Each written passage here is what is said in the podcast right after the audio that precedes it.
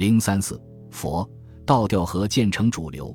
早在以夷夏之变而引发的佛道之争十分激烈之时，就有一批佛教徒和道教徒力倡两教调和兼容。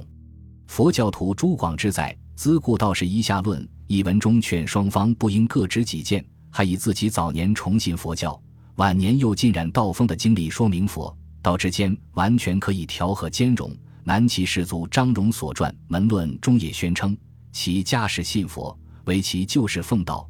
二教虽既有所异，本实相同，不能相互指责庸语，诬妄申报。道教徒孟景义所著《正义论》也称：道之大象，即佛之法身，分佛道先后优劣，是无知之举。因此，到南朝齐梁之后，佛道调和兼容的舆论渐成主流。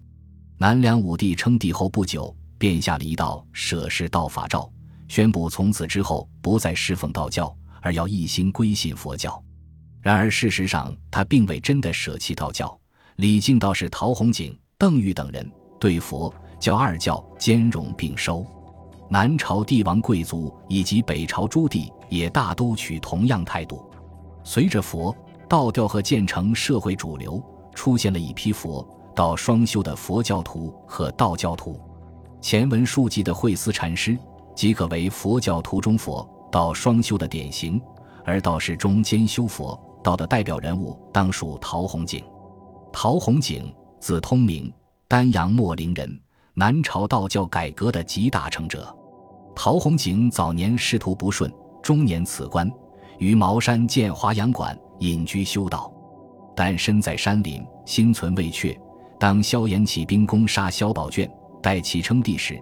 他曾派弟子奉表表示拥戴，还援引图谶，以梁字为应运之符，进献萧衍，并为之则定孝禅吉日，因而受到梁武帝的宠遇。没有吉凶征讨大事，必前往咨询。时人谓之山中宰相。昭明太子萧统、简文帝萧纲、少陵王萧伦等侯王公卿也都敬重备尝。值得注意的是，陶弘景常以敬重佛法为业。力倡崇教为善，法无偏执，对佛道二教一视同仁。他在茅山立佛道二堂，隔日朝礼，严雪之内，西安佛像，率门徒朝夕忏悔。他还曾前往鄞县阿育王塔，自是受五大戒，甚至连死后的葬礼都体现了佛道双修，以大家沙蒙手足，名其中有道人、道士分裂左右。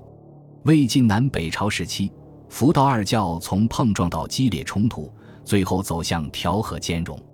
此后虽仍时有佛道之争，甚至唐武宗时再度出现灭佛事件，但从总体上看，矛盾已趋于平缓，兼收并容成为历代统治者对佛道二教的主要政策，社会对此也趋于认同。